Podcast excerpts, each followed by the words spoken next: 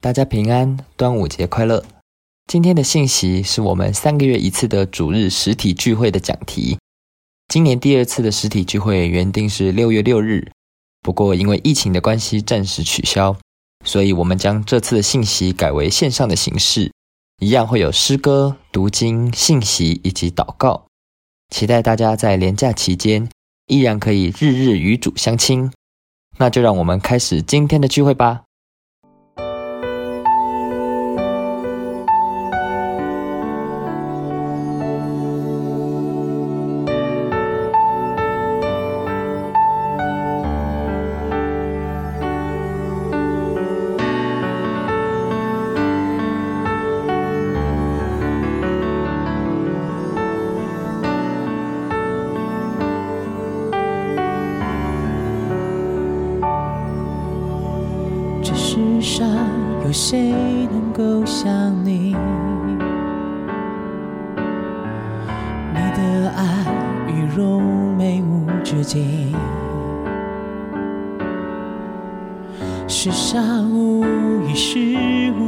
相比，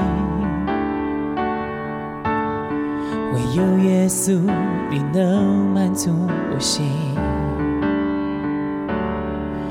你同在，如天堂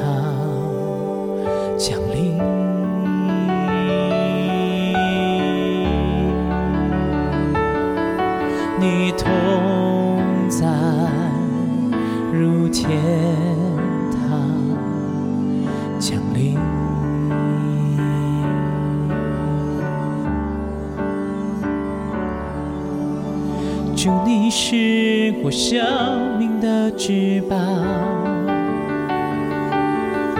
我软弱时，你充满怜悯，从一切错误当中拯救我，赐给我未来的新生命。你同在，如天堂。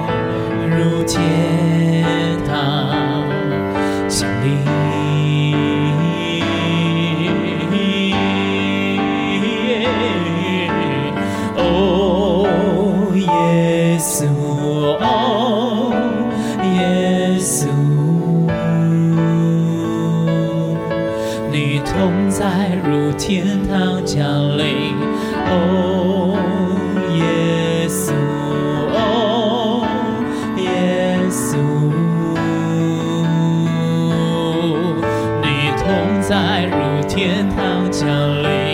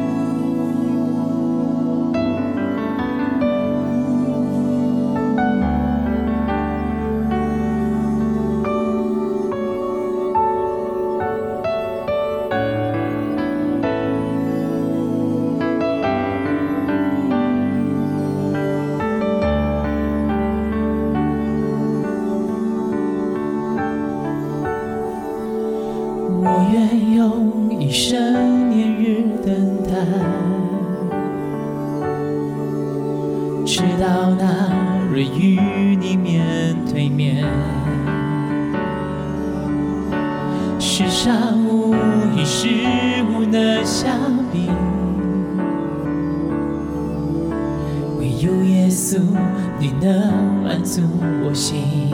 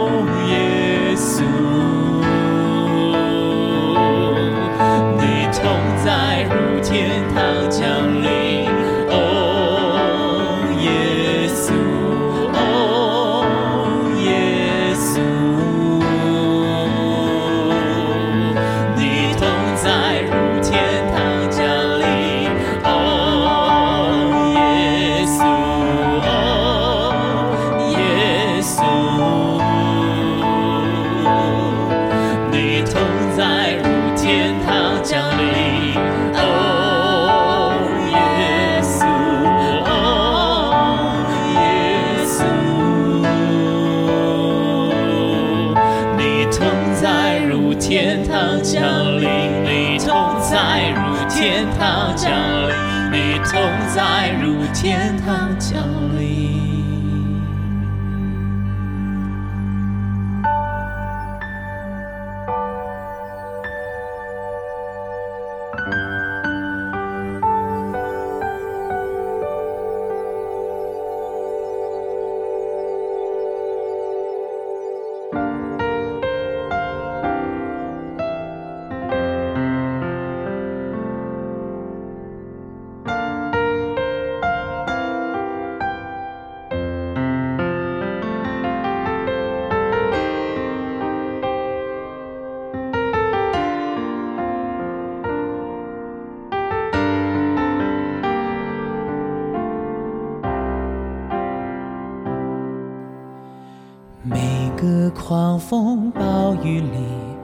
你同在在哪里？每个难处低谷里，你恩典在哪里？每个伤心失望里，你爱我爱到底，在你爱的光中，过得着能力。个狂风暴雨里，你同在在哪里？每个难处低谷里，你恩典在哪里？每个伤心失望里，你爱我爱到底，在你爱的光中，我的着能力。我爱你，用尽我全心全意全力，荣耀高举你的名，我跟随不怀疑。我爱你，用尽我全心全意全力，在这爱的路程里，我奔跑不放弃。个狂风暴雨里，你同在在哪里？每个难处低谷里，你恩典在哪里？每个伤心失望里，你爱我爱到底，在你爱的光中，我的超能力。我爱你，尽我全心全意全力，荣耀高举你的名，我跟随不怀疑。我爱你，用尽我全心全意全力，在这爱的路程里，我奔跑不放弃。面受敌，却不被困住；却不被困，心里作难，却不致失望。至战至轻的苦楚要成就，极重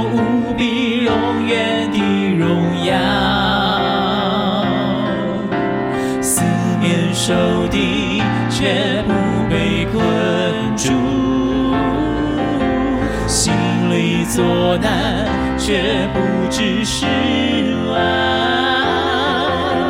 至战至情的苦楚要成就，极重无比永远的荣耀。我爱你，用尽我全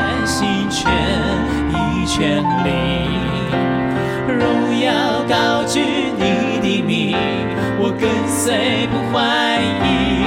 我爱你。用尽我全心全意全力，在这爱的路程里，我奔跑不放弃。在这爱的路程里，我奔跑不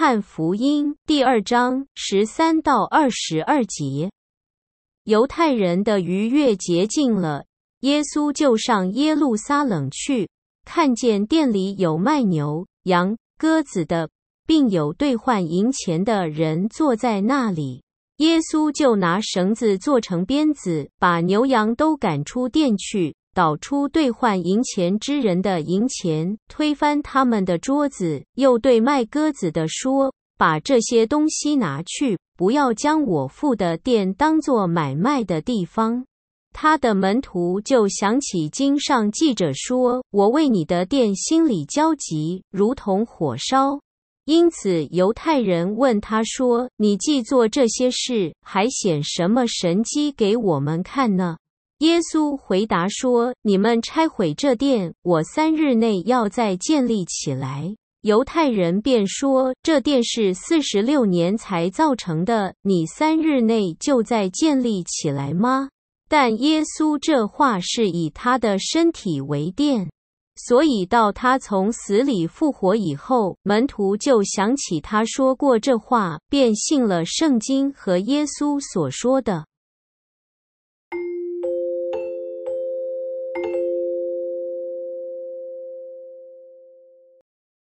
亲爱的各位听众朋友，平安！这是明日之光小组在过往的日子里面，啊，我们固定会举行的崇拜的聚会。我们有三个月一次，啊，联合不同的小组有一次的啊主日下午的聚会。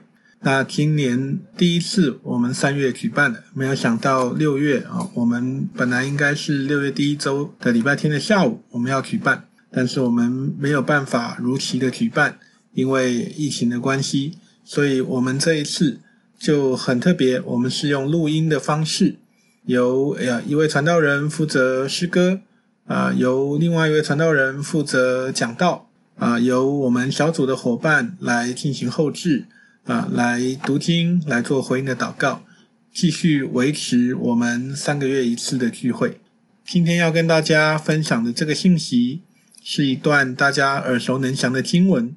记载在约翰福音的二章十三到二十二节。那今年我们其实才刚刚四月纪念过圣周啊，就是啊复活节的那一周。那今天的这段经文是主耶稣洁净圣殿。通常在圣周里面，我们会把主耶稣洁净圣殿的日子放在圣周的周二，在他光荣的骑着驴进入耶路撒冷之后。就上演了这样一出慷慨激昂的戏码。那我不知道啊、各位您对这段故事呢有着什么样的印象？或许呢，你听过有牧者教导说，这段经文的焦点是主耶稣在拨乱反正，要让变成市场的圣殿恢复成万国祷告的殿。或许你听过有牧者把焦点放在以色列人的身上，指责他们为了贪图方便而使献祭赎罪。留为表面的仪式，缺少了敬虔的心。主耶稣就是看不下去，所以他就干脆直接翻桌。无论如何，这段经文都非常非常的重要。而且我常说，这段经文其实细思极恐。你想得越久，想得越细，其实你应该会感到越恐慌、越害怕。为什么呢？因为这里面哈，实在有太多人性败坏的那一面的流露，非常的丑陋，非常的不堪。所以今天呢，呃，我想用一个比较人性的角度来思考这段经文，也帮助我们可以更多的去反思一个议题。特别是啊，我们现在在疫情的这个情况里面，如果把圣殿看作是今日的教会，我们可以从中得到什么样的提醒？让我们就来思考吧。首先，我想我们都知道，圣殿是以色列人精神的象征，是宗教的圣地。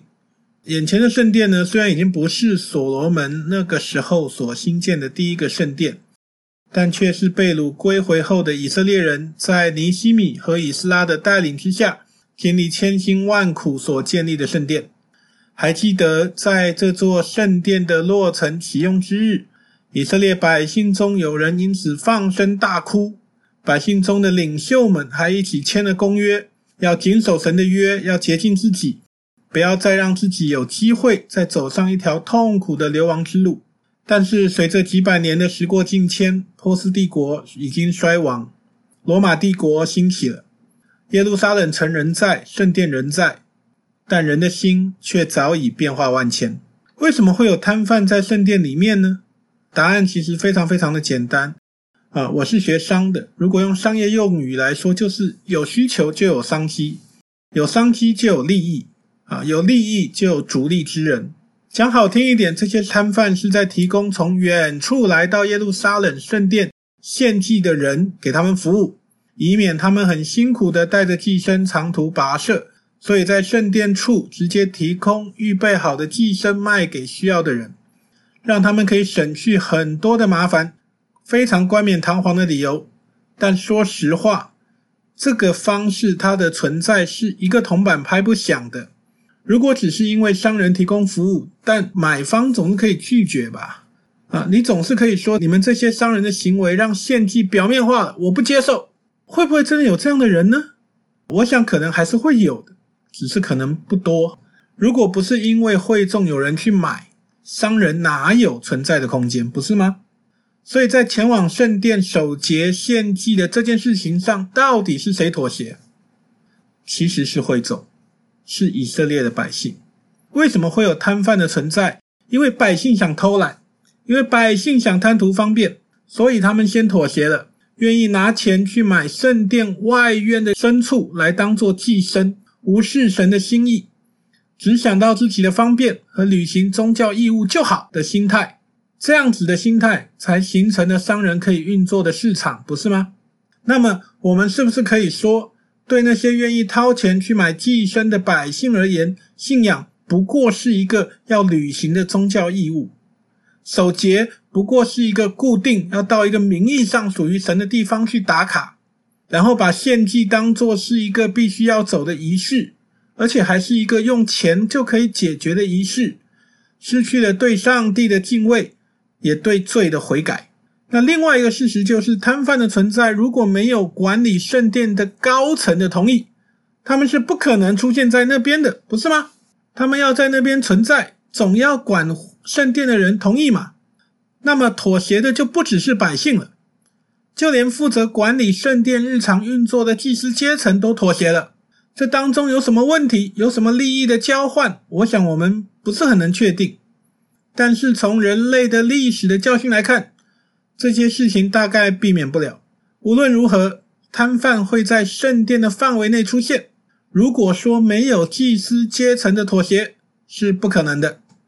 那如果我们以现代的处境来检视呢？当我们信主受洗之后，我们学习过教会的生活，会不会有可能？我们也会和这些百姓一样，在本来应该坚持的地方，我们选择了妥协。每个礼拜只要有上教会去聚会，就好像履行了某种宗教的义务。但是离开了教会之后，仍然过着和非信徒没有什么差别的生活。该打卡就去教会打卡，该参加什么活动就去参加教会的什么的活动，有服侍的机会就参加教会的服侍，反正该做的都做了，该奉献的就去奉献。但是各位亲爱的弟兄姊妹，你知道吗？这些行为其实都能演出来的，不是吗？要演出一个很敬虔的基督徒的样子，一点都不难呐。你把刚刚我讲的所有事情都做到，你就会被很多人肯定说你是一个敬虔的基督徒了。但是重点不是应该在于你跟我有没有在一些该坚持的地方坚持，而且还保持着对神的敬畏和对罪的敏感，还是我们也会像这些啊、百姓一样？为了让自己舒服，为了让自己方便，在某种的状态下，我们妥协了。同样的，身为承担教会责任的牧者和领袖，有没有可能为了达到某种目的而妥协呢？让一些不该在教会里面被强调的事情被强调，不该在教会里面出现的东西反而出现在教会呢？圣殿当中摊贩的存在，绝对是一种共业，是共犯结构下的结果。而这个共犯结构里面，没有人可以说自己没有责任。但是呢，从摊贩所在的地点来看，其实如果你想的细致一点，你会觉得这个安排非常的奇怪，非常的恐怖。因为这些摊贩都集中在哪里呢？他们集中在圣殿范围里面最外围的外邦人院里。也就是说，那些愿意掏钱买寄生的百姓和圣殿的管理阶层，他们还是有一个底线。就是不让这种摊贩充斥的状态进入到属于以色列人的内院，看起来好像是一个不错的安排哈，但是这个安排其实透露了一个心态，就是其实外邦人不是那么重要。好，如果你去搜圣殿的图哈，你会看到圣殿的主体建筑之外有两个院，分为外院和内院。内院是以色列本族的人可以进去的地方，里面又分男院跟女院，而外院。则是留给那些愿意来圣殿献祭、敬拜神的外邦人。而在外院和圣殿主体的建筑之间，里面有一道隔墙，把以色列本族和外邦人分开，也限定了外邦人的行动范围，只能在外邦人院。而在外邦人院里面，除了有摊贩和兑换银钱之处的存在之外，圣经还记载有文士在圣殿当中教导学生和辩论的地方，也就在外邦人院。换句话说，外邦人院的空间其实是外邦人最能靠近神居所的地方。就像今天你如果去以色列浏览，你去旅游，你会去到哭墙，那个是现代的以色列人、犹太人认为是最靠近神的地方，因为那是圣殿的遗迹。而外邦人院就是外邦人最能靠近神的地方，是他们唯一可以被允许在那里敬拜神的地方。在使徒行传里面，有一位敬畏神的外邦人。就是来自伊索比亚地区的那个太监，他来到圣殿能够敬拜神的地方，就是在外邦人院，一个提供人们敬拜神的地方，却被摊贩、摊贩所带来的牲畜，还有兑换银钱之处的讨价还价声所充斥。那到底是一个什么样的画面？我不知道圣殿管理阶层这样的规划是否带着对外邦人的一种歧视。或是认为说，即便是敬畏神的外邦人，仍然属于外人，所以他们的权利并没有那么重要，所以牺牲他们也没什么大不了的。但是我觉得还是有这个可能啊，因为在当时的文化处境里面，以色列人对外邦人确实存在着各种偏见、各种隔阂。这点从后来那些即便已经透过圣灵得知神都要人人悔改的这些使徒们，都还要为外邦基督徒是否需要行割礼这件事情来辩论，我们大概可以了解一点点。所以圣殿的管理阶层为了满足以色列人本族和摊贩的需要。底线是不能让这些事发生在圣殿的内院，但如果发生在外院是没有关系的。即便这样的安排会影响外邦的信徒在外邦人院敬拜神都没有关系。如同我们前面讲的，允许设立摊贩所可能产生的利益和便利性，驱使了圣殿管理阶层和百姓的妥协，而这个妥协的行为，其实在告诉我们，他们已经失去了应该要坚守的原则。而且是没有去在乎外邦人生命当中他们属灵的需要的。那么，如果我们把外邦人看成是现在的我们所要传福音的对象的时候，我们可以有什么样的反思呢？当教会有了一定的规模之后，光照顾好教会内弟兄姊妹的各种需要，就可能变成教会领袖们所要在乎的事情。为了回应教会会有的各种的需要。无论在活动的规划上、预算的编列上，甚至在要求传道人的条件上，都是以这些需要能够被满足为考虑的出发点，甚至为了这些需要而设下各种游戏的规则。但是，好像与此同时，也忽略了要将眼光注视在教会外面的许多失丧的灵魂之上。当然，现在有很多的教会标榜自己是 seeker sensitive，是慕道友敏感的教会。整个教会的活动和聚会的内容都朝着为信徒和慕道友的需求的方面来规划，而且还动员会友参与在各种相关的服事当中，投入一个又一个的施工，一下吃个饭，一下办个茶会，各种的，看似把焦点放在为信徒身上，好像没有什么问题。但是通常呢，从教会的观察来看，这样的教会很难很难把一碗水给端平，同时要照顾到自己教会里面已经信主多年。的会友在灵命神成长上面的需要，而导致教会常年来都围绕着基要的部分一直在打转，很难进入真正的水深之处。无论是新约时期圣殿的管理阶层，还是当今世代在教会当中服侍的我们，都需要去真正的认识上帝的心意，知道他透过主耶稣基督所预备的救恩。是给世界上每一个愿意悔改、愿意信靠他的人的。而在基督信仰所传递的价值观当中，我们有我们应该坚守的原则，也有我们所要承担的大使命和大诫命，我们应该要去实践。否则的话，你都难怪主耶稣会生气嘛，不是吗？为什么他要生气？当主耶稣步入圣殿，他眼中看到的景象是一个非常闹腾、非常吵闹的市场。场地是在圣殿，是父神在地上的居所，他当然有理由生气啊！他拿着绳子当鞭子，将牛羊赶出圣殿，我都会在想哈，怎么没有人上去阻止他呢？当他倒出那些银钱的时候，那些收银钱的人怎么没有找他理论，叫他赔偿呢？不是有句话说得好吗？挡人财路如同杀人父母，此仇不共戴天吗？那主耶稣在那边生气，在做的所有的行为，不都在挡人财路吗？可是主耶稣生气的理由，真的只是因为这些人在那边做生意吗？当他在马太福音二十一章十三节说：“不要将我父的店当作买卖的地方，我的店必称为祷告的店，你们倒使它成为贼窝了。”当他在讲这些话的时候，真的只是在对这些商人表达他的情绪和指责吗？我想应该没有那么单纯吧。如同我前面所说的啊，眼前的景象最应该负责任的，应该是管理圣殿的祭司阶层，甚至那时候的大祭司亚拿尼亚，他要负最大的责任。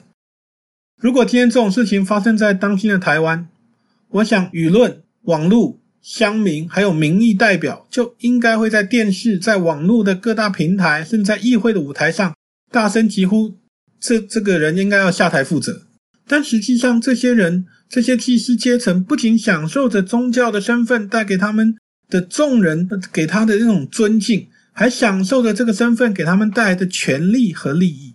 啊，如果你再加上福音书当中记载的那些法利赛人的行为和言语来对照的话，我想其实我们可以归纳出一个很立体的画面，就是那个时候的犹太教，摆在我们面前的那个时候的犹太教是一个已经失去了怜悯之心、已经很僵化的一个宗教的体系。他们在乎律法的执行的程度，但没有很在乎弱势族群的存在和他们的需要。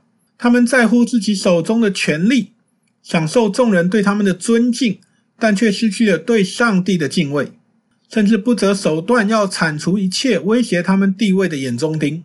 为了他们自己，他们最终把上帝的儿子，他们本来应该服侍的对象，送上了十字架。换句话说，在他们眼里，手中能掌握的东西才是他们的神。那些身份、地位、权柄、财富和利益。已经取代了耶和华。昔日所罗巴伯、以斯拉、尼希米历经千辛万苦，在恶劣的环境下，率领着以色列人回归故土，重建耶路撒冷的城墙和圣殿，好不容易重新建立起来的信仰的根基，不过就五百多年消失殆尽，整个信仰徒具空壳，失去了真正的内涵。这样，你说主耶稣怎么可能不生气？在他激动的行为在那边翻桌，把动物赶出场地之外的同时，犹太人就问他说：“你能显什么神迹给我们看，表明你可以做这些事呢？”这些犹太人讲白了，就是在当下他们在质疑主耶稣没有资格做这些事，除非他能够彰显出足够匹配的神迹。可见哈，在当时在场的人的心里面，这位神的儿子。还必须要 do something 来证明自己。我不知道各位，当你听到这里的时候，你会不会觉得很错乱？到底谁才是老板？我想这些人所做的不过是一个骄傲的一种体现。和我们在传福音的时候，我们会有的时候会听到非信徒说：“啊，你要让主耶稣在我面前显灵啊，我就信；或者他在我面前做一件什么神奇的事情，行一个神迹，我就信。”其实差不太多哈，那个心态其实差不太多。可是主耶稣的回答还是那么的出人意料。他说：“你们拆毁这殿，我三日内要再建立起来。”约翰在这边有一个事后的注记，但耶稣这话是以他的身体为殿，所以到他从死里复活以后，门徒就想起他说过这话，便信了圣经和耶稣所说的。好，约翰是写的最晚的哈，所以他有这样的一个注记。可见门徒们在当下哈，其实大概也没听懂了哈。但是当时在场的人们的回应就很有意思，在场的人们回应说：“这殿是四十六年才造成的，你三日内就能再建立起来吗？”哇塞！你们还记得这个圣殿是用四十六年才重建完成的？你们还记得这间圣殿是尼西米他们那一代人前后不知道要克服多少的困难才能完成？重建工作的那些辛酸过往，那你们记不记得以色列民族是如何在神的保守之下从被掳之地回归故土的呢？你们记不记得为什么自己的国家会被亚述、会被巴比伦灭亡呢？是因为上帝的信实、持守他的应许，还有他那丰盛的慈爱，你们今天才能够站在这边，以一颗骄傲的心来质疑上帝的独生爱子，不是吗？如果你是耶稣，你怎么可能会不生气？我想，我们可以问自己的问题是，在当今的处境当中，我们把哪些人事物捧得太高了，甚至取代了神应该要有的位置？我们如何在管理属于神的教会？我们会不会过于看重教会中的某位人士、某种价值、某个习惯，或是某种传承，超过了我们所应该要在乎的生命？或者是我们花了很多的心力和资源在建立自己的品牌和形象，追求着影响力的扩张，而忘记了主所颁布爱神和爱人的诫命。英国的著名神学家 C.S. Lewis 曾经说：“哈，教会的目的就是为了引人归向基督，并且使人更像他。”那么两千多年过去了，哈，我们今天到底交出了一个什么样的成绩单？我们不要算整体的教会历史。我们只要算我们自己所属堂会的几十年的历史里面，我们有没有达到这样的目的？或是很确实的在这个目的，为了要达到这个目的的路上，我们很努力的在往前走。假设主耶稣今日走进的不是圣殿的外院，而是当代的教会，那么他会不会在做和洁净圣殿同样的行为呢？这就是我说的细思极恐，对吗？引人归向基督，不是教会每年有多少人来参加福音活动，多少人信主受洗，就叫做引人归向基督。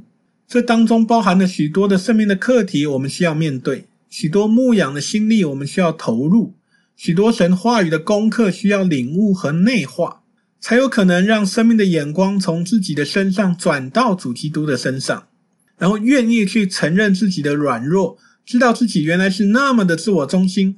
而当我们这么自我中心的时候，我们还要想要使人更像他，就更难了，不是吗？二零一九年的年底啊，在美国举办了世界华人福音大会，其中的一位讲员是美南浸信会国际宣道部的前主席 David Platt。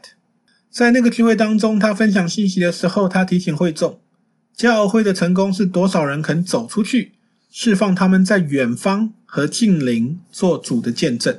也就是说，当代教会的所谓的成功，不应该是看说来到教会的数量，而是从教会走出去。进入到社会和世界里面发光发热的数量，这个地方可能在遥远的异文化的国家或者乡村，也有可能就是我们所居住的地方周围的邻舍。有形的圣殿没有了，被罗马帝国的军事力量给摧毁了，到了今天都还没有办法重建。最近以色列和巴勒斯坦又打了一架，就在圣殿山，到了今天都还没有办法重建。但是圣灵已经来了，不是吗？我们每一个邀请主耶稣成为我们生命之主的基督徒，都是活着的圣殿。我们的教会更可以说是世人眼中的圣殿的所在。那么，我们是不是能够更加的需要来倚靠主，更多的努力将我们的信仰实践出来，而不是让自己成为主耶稣生气翻桌的对象？愿我们每一个人。都能够明白我们的身份，我们所要承担的责任和使命。当耶稣在的那一刻，他不是会对我们生气，而是会对我们说：“你这忠心又良善的仆人。”愿我们以行动实践我们的信仰，让我们的信仰，让我们的生命可以在这个世界当中发光发热。愿神祝福大家，让我们一起来祷告。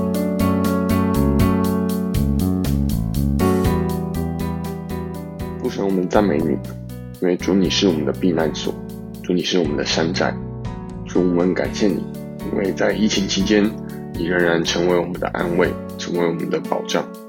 主透过今天的信息，主你光照我们，主我们向你承认，有的时候在教会、在团体、在我们的工作职场当中，我们都时常没有百分之百的按照你的期待。甚至百分之五十都不到的过活着，主，我们往往以一种打卡、一种存在感来呃敷衍了事。主，我们真的向你认罪，主，因为在你里面，你原不是要我们这样而行的，在你里面，信仰这件事本来就应该是在生活处处能够体现出来的。主，求你加添我们力量。让我们真知道，主我们现在在做什么，让我们能明白你的旨意，而不是明白每件事工背后的目的，每件事工背后希望成长的人数。让我们真实的住在你里面，不管是在教会，或是离开教会，就能够让我们更多的与你同行，能够在你赐下圣灵以后，依然的。能够贴近你，依然的能够在生活大大小小的事上来过着信仰的生活。主，求你让我们不要将我们的信仰生活成为一个流于形式片面的生活，而是真实的在我们生命中来实践。主，谢谢你，谢谢你垂听我们祷告，谢谢你，即便看到当代教会，看到教会的现况是如何的时候。主，你仍然怜悯，给予我们机会来实行你的旨意，帮助我们。谢谢天父垂听我们祷告，奉主耶稣基督的圣名，们。